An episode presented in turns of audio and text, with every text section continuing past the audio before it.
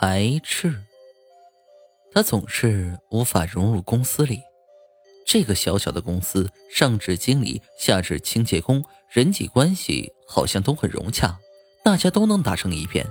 只有他，虽然已经来到公司五年，却还是像一个外人。人人都对他很客气，也都和他保持着距离。他总有种被排斥的感觉。就像这一次，整个公司都出去旅游，唯独忘了通知他。他愤愤不平的在家看电视时，却在新闻上看到公司包的大巴车翻下山崖，所有的人全部殉难的新闻。他给同事们去扫墓，一边上香一边难过。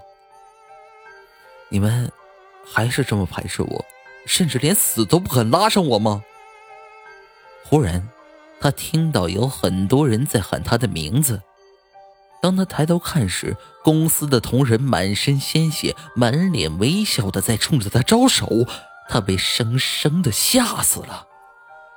由于这片墓地已满，他被葬在了另一个山头。每晚，他都能听见同事们谈笑风生，却无法加入其中。